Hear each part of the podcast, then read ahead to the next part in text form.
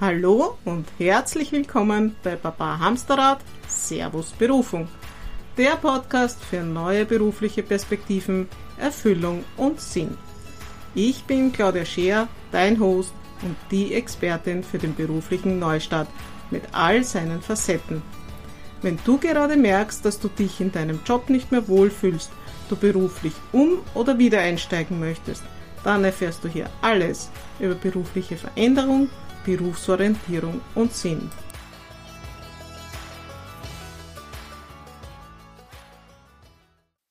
Hallo und herzlich willkommen zu Folge 17 von Papa Hamsterrad Servus Berufung. Und dieser Folge habe ich heute den Titel gegeben, was mich so antreibt. Vorweg, äh, was wird dich heute erwarten? Unter Umständen, also fangen wir mal mit den Einschränkungen an, unter Umständen kann es sein, ähm, dass du öfter mal Klickgeräusche hörst. Das liegt daran, ähm, dass ich irgendwo meine Maus verjankert habe und äh, deshalb über diese über dieses Trackpad klicken muss und das ist relativ laut. Äh, das zweite ist, äh, ich sende heute aus, ähm, aus meinem Studio, wo ich normalerweise auch sende, doch unser Haus wird renoviert und äh, ist momentan eingerüstet und das sorgt dafür, dass hier relativ viele Vögel auf diesen Stangen immer wieder mal Platz nehmen, was wieder die Katzen auf den Plan ruft. Und es kann also sein, dass da ohne weiteres mal zwischendurch eine Katze durchflitzt und vielleicht alles niederreißt oder so. Also das könnte heute alles passieren. Also das wäre so nur, damit du dich nicht wunderst, wenn du das hörst.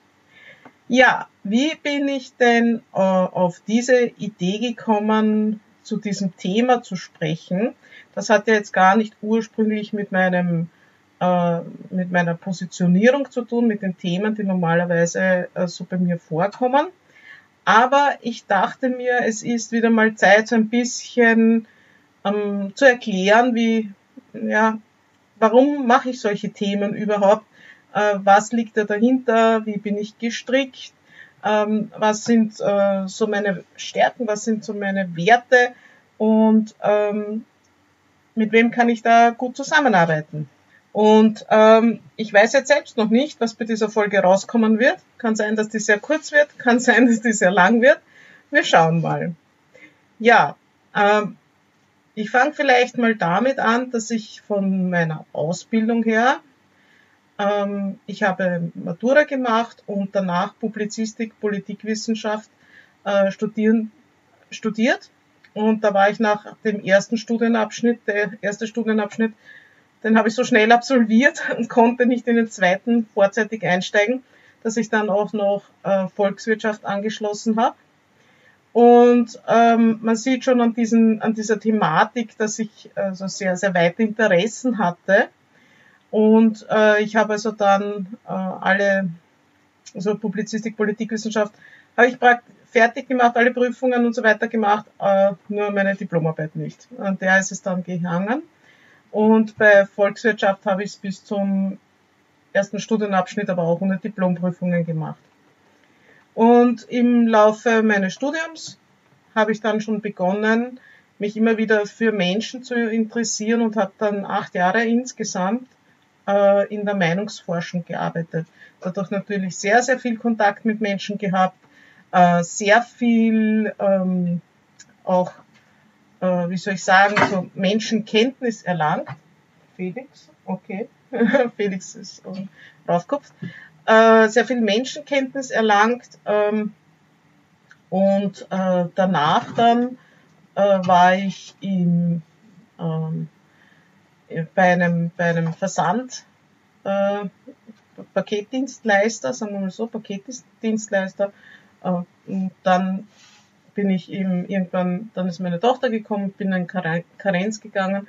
Und nach der Karenz habe ich dann ähm, ein bisschen so überlegt, habe mir die notwendigen Skills angeeignet und ähm, wollte dann also in die Erwachsenenbildung gehen, ins Training.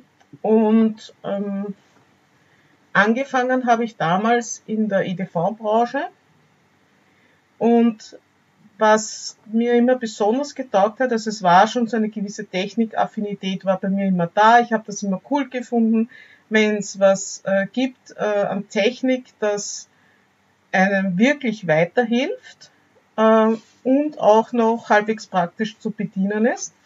Und äh, so war ich auch ziemlich bald an dem Trend Handy dran und habe zum Beispiel in der Volkshochschule unterrichtet, äh, Senioren, wie sie ein Handy bedienen können. Das waren aber damals noch die alte Generation von Handys, Nokia und so.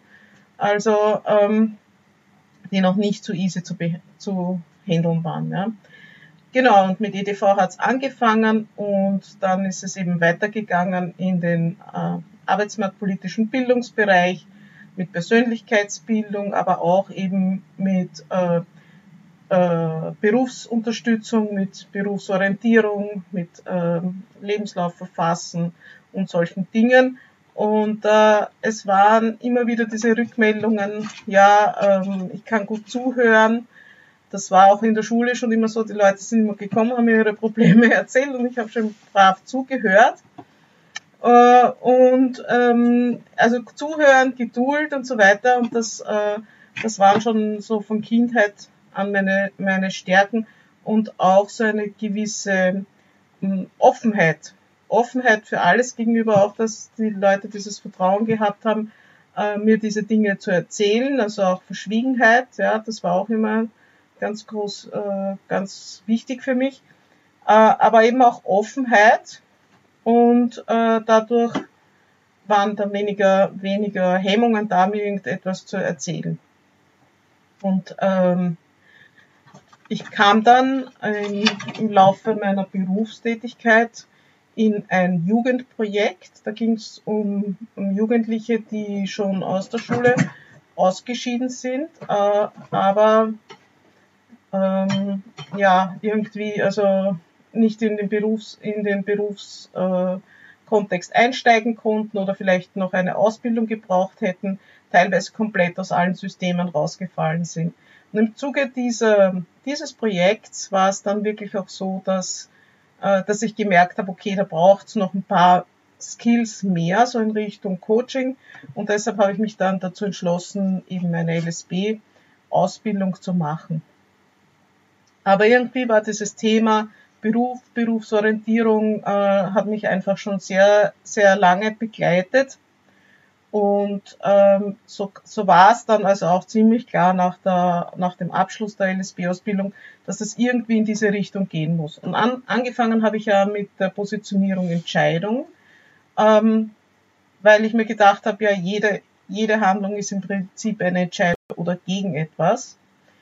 Ähm, und das hat sich dann ein bisschen zugespitzt eben in Richtung beruflicher Entscheidungen und äh, wurde dann quasi noch einmal ein bisschen spitz in Richtung Berufsorientierung und Neustart. Und so bin ich dann also auf diesen Punkt gekommen. Was mich, was ich in dieser Zeit aber auch erlebt habe, und das ist jetzt ähm, doch eine Entwicklung, die über mehrere äh, Jahre gegangen ist, ähm, war, dass ich ähm, selbst die Erfahrung gemacht habe in einem Unternehmen, dass ich zwei Jahre lang gemobbt wurde. Ja. Also richtig arg gemobbt und ich habe, muss ich sagen, da bin ich ziemlich stolz drauf, ziemlich resilient bin ich damit umgegangen ja, und äh, habe mir das äh, nicht so gefallen lassen, habe mich auch beim Prokuristen beschwert und alles Mögliche, hat alles nichts gebracht, aber ähm, was ich damals ähm, gebraucht hätte und leider nicht gehabt habe, das war, das war äh, jemand, der mir gesagt hätte, du schau mal, du könntest auch noch das oder das machen oder ich habe ich hab selbst keinen Plan gehabt. Ich habe mir gedacht, naja, woanders in diesem Bereich bei einer anderen Firma ist es auch nicht besser und es sind überall dieselben Leute und immer wieder kann einem das passieren, dass, dass man auf, äh, auf Personen trifft, die, die es einfach nicht mit einem gut meinen. Und äh, ich habe das damals nicht gehabt und habe deshalb diesen Absprung äh, nicht gemacht. Ja. Erst als sich dann für mich diese ähm, Gelegenheit gegeben, ergeben hat, in ein Schwesterunternehmen zu wechseln, das habe ich auch das letzte Mal erzählt, schon in dieser Burnout-Geschichte, da, da ist es dann sich für mich ausgegangen. Ja. Und da war auch noch eine Geschichte, und ich sage immer, das ist eine Frauenkrankheit, Loyalität. Loyalität ist halt mein größter Wert, mein höchster Wert. Und ich war auch immer meinen Arbeitgebern gegenüber sehr loyal. Und ich habe mir das wirklich immer sehr, sehr, sehr, sehr, sehr gut überlegt, wenn ich irgendwohin gewechselt habe. Und das ist meistens nur dann gegangen, wenn sozusagen meine eigenen Werte so stark verletzt wurden, dass ich dann irgendwann gesagt habe, jetzt ist der Punkt erreicht, jetzt habt's mich alle gern, jetzt gehe ich. Ja. Und in dem Fall ähm, war es ja auch ähnlich, nur hat sich, hat sich da eben äh, quasi eine, ein Ausstiegsszenario ergeben, dass ähm, das für mich akzeptabel war. Ja, und dann, das habe ich wie gesagt in Folge 16 schon erzählt, dann kam natürlich so ähm, diese, man kommt in eine neue Firma, man tut alles, was man kann, man strengt sich besonders an und so weiter. Und äh, dann, dann bin ich eben im, im zweiten Burnout gelandet. Und warum? Warum strenge ich mich so an? Ähm, ja, also das ist ein Konzept aus der Transaktionsanalyse und äh, das ähm, bildet so sechs, äh, fünf Gruppen an, an Glaubenssatzkonstrukten ähm, heraus, äh, die so im Wesentlichen für bei jedem irgendwo vorhanden sind, allerdings unterschiedlich stark. Und, ähm, und außerdem kommt es auch dann darauf noch an, es gibt so Kom äh, Kombinationen, die sich gegenseitig ausschließen, aber es gibt auch welche, die sich gegenseitig ein bisschen aufwiegeln. Und bei mir sind diese, diese ähm, äh, Antreiber, äh, wie sollte es anders sein? Streng dich an, sei perfekt, und äh, sei stark, besonders hoch ausgeprägt. Ja? Äh, sagen wir mal so, ein, ein Gleichgewicht des Schreckens sozusagen. Ja? ja, auf jeden Fall, das ist halt äh, eine Basis für, für, ja, wie soll, für die Leistung. Ja? Also wie jemand, wie jemand getrieben ist, wie jemand ähm, mit Anforderungen umgeht. So generell äh, das ganze Leistungsverhalten. Und ähm, das, also nur zur Erklärung, äh, warum das damals da zu diesem äh, Burnout äh, auch gekommen ist und dass das natürlich auch bis zu einem gewissen Grad durch diese, durch diese Antreiber auch äh, begünstigt wird. Also ja, jemand, der seine Arbeit sehr ernst nimmt, ja, und äh, das alles immer gut und perfekt machen will, der ist halt stark gefährdet in diese Richtung. Ja, genau. Also so war das dann und äh, mittlerweile arbeite ich ja immer noch im nicht also bei einer anderen Firma, aber auch noch immer in diesem äh, Arbeits äh, arbeitsmarktpolitischen Bereichen und ähm, bin hier aber immer mehr weggegangen dann von der Arbeit an sich und mehr zu den ähm, zu der Person, ja, also weniger auf dem Arbeitsmarkt als mehr zur Person. Äh, heute arbeite ich äh, Vollzeit noch immer im Bereich äh, Sozialberatung, Sozialpädagogik und ähm, daneben betreibe ich, bin ich auch Unternehmerin und betreibe meine eigene Praxis zum Thema Berufsorientierung und Neustart und berufliche Entscheidungen. Und das ist halt ähm, auch für mich total wichtig, weil ich sehe, dass im institutionellen Kontext, also wenn man von ähm, sozusagen eine öffentliche Leistung in Anspruch nimmt, ja, ähm, man einfach nicht so schalten und walten kann, wie man sich das vielleicht vorstellen würde. Ja. Es ist ohnehin nicht so einfach, immer die eigenen Vorstellungen umzusetzen, ja. Und sowieso äh, steht man sich oft selbst im Weg oder die Umstände sind gerade nicht so günstig, ja.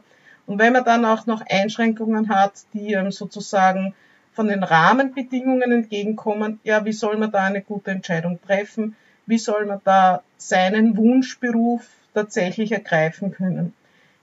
Langfristig hat das ja durchaus positive Effekte, wenn man sich irgendwann zu dem äh, wenn man irgendwann zu dem Punkt kommt, wo man drauf kommt, okay, das ist es, was ich machen möchte. Und ähm, die Wahrscheinlichkeit, dass ich zu dem, dass ich äh, in diesem Beruf bleibe, mich in diesem Beruf entwickle, ist ja viel größer, als wenn ich jetzt irgendeine 0815 Geschichte annehme, die sich gerade ergibt oder die mir irgendwie vor die Nase gesetzt wird oder so. Und deshalb ist mir das einfach total wichtig, dass ich hier eine Ansprechstelle bin für Menschen, die in, noch nicht in diesem institutionellen System sind. Und ähm, ja, was wollte ich noch erzählen? Von, äh, von meinen Werten habe ich schon ein bisschen erzählt, dass Loyalität mein höchster Wert ist, aber ebenfalls sehr, sehr wichtig ist Tierliebe. Das ist wahrscheinlich eh klar, weil ähm, die, die mich schon kennen, wissen, dass äh, meine beiden Katzen, Felix und Lilly, äh, bei mir in der, in der Praxis äh, mitarbeiten. Aber generell war das immer schon so. Ich war immer schon sehr tierliebend. Und ähm, ja, ich äh, finde einfach, dass, dass diese Energie, die die Tiere haben, die, das kann einem einfach wahnsinnig viel geben. Und ähm, es ist auch immer sehr, sehr witzig, wenn, wenn ich Klientinnen hier vor Ort habe, äh, dass sich die Katzen dann anders verhalten, als sie das machen, wenn sie mit mir allein sind. Also sie sind sehr kooperativ und äh, immer interessiert an den anderen und auch sehr gespürig. Ja? Also äh, die, die merken auch sofort, wenn es bei meiner ähm, Klientin irgendwie emotional wird, dann, dann kommt einer von, von beiden, meistens die Lilly, und, äh, und gibt quasi emotionalen Support dazu. Ja? Ja, also Tierliebe ist ein ganz großer Wert und äh, Hilfsbereitschaft. Hilfsbereitschaft war auch immer so eine Geschichte, die mir total wichtig war. Und zwar aus zwei, aus zwei Ecken heraus. Und zwar das eine ist, äh, ich selbst war immer ein sehr hilfsbereiter Mensch. Also das hatte ich schon von vornherein. Und das zweite aber war, dass ich auch immer wieder mal Hilfe gebraucht habe. Ich habe bin aus einem Elternhaus gekommen, wo ähm, ich mit Matura die, den höchsten Bildungsabschluss hatte und noch dazu die Idee, dass ich studieren wollte.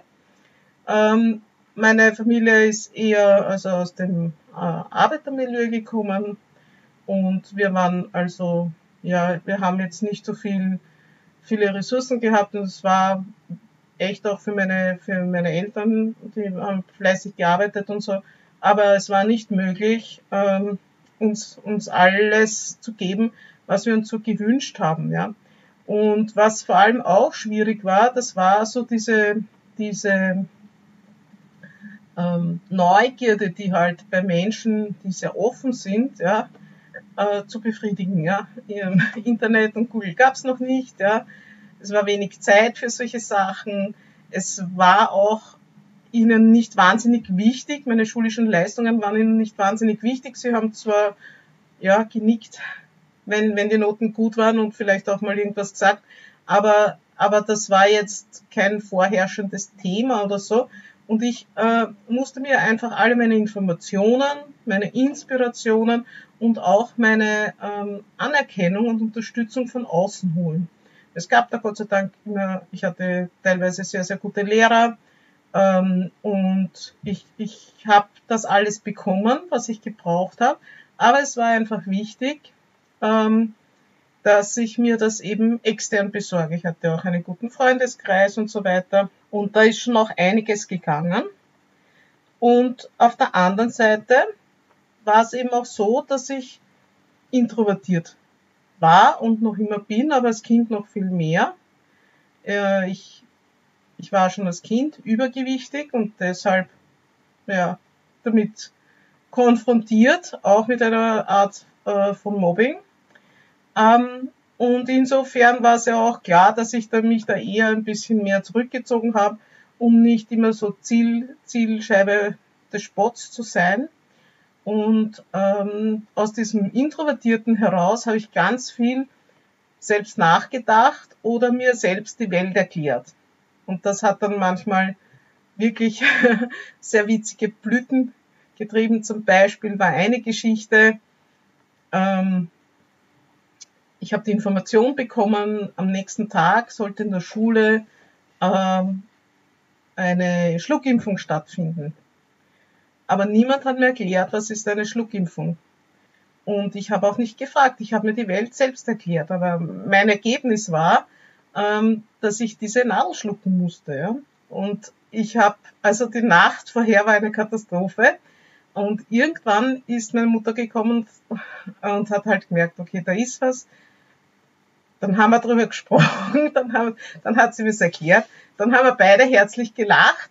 Ähm, aber äh, ja, solche Sachen sind halt auch zustande gekommen. Ja? Also dieses ähm, Introvertierte ist ähm, ja manchmal nicht so ganz leicht, ja, ist auch nicht so ganz leicht äh, äh in der, wie soll ich sagen, sich sichtbar zu machen in den, in den äh, sozialen Medien oder, oder in einer großen Runde das Wort zu ergreifen oder so.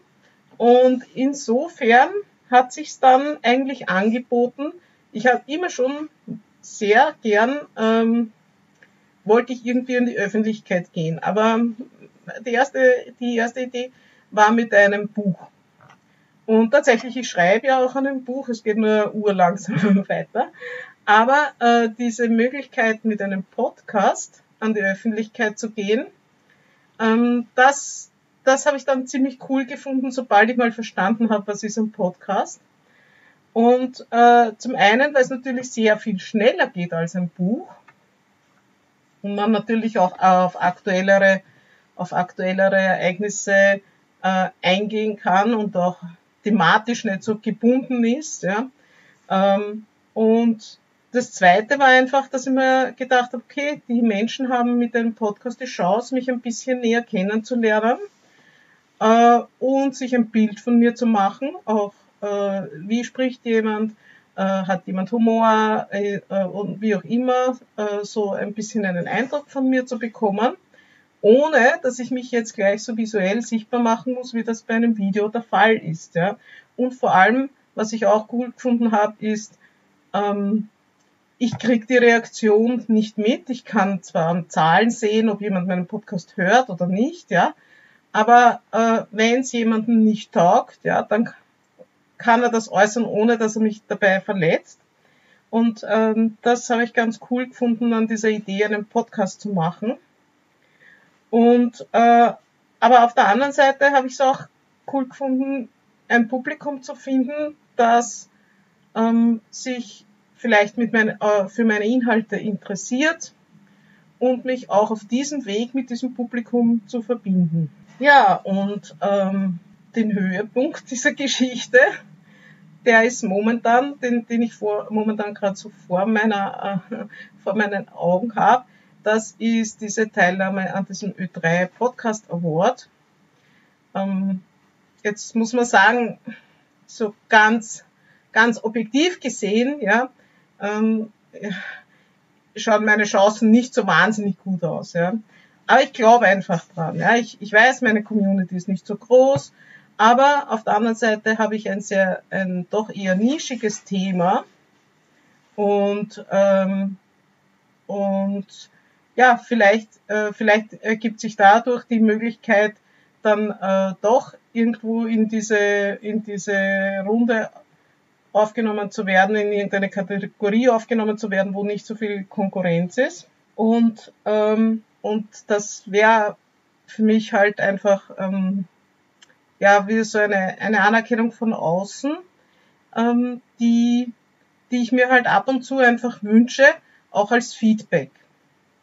Und ähm, genau, deshalb, deshalb bitte ich auch jeden, dem ich von meinem Podcast erzähle und in dem Fall auch dir, äh, noch äh, für diesen Ö3 Podcast Award für mich abzustimmen, mich da äh, rein zu nominieren ich werde den, den Abstimmungslink, den findest du dann auch in den Show Notes wieder. Habe ich auch schon beim letzten Mal äh, reingegeben, aber sehr, sehr gerne wieder.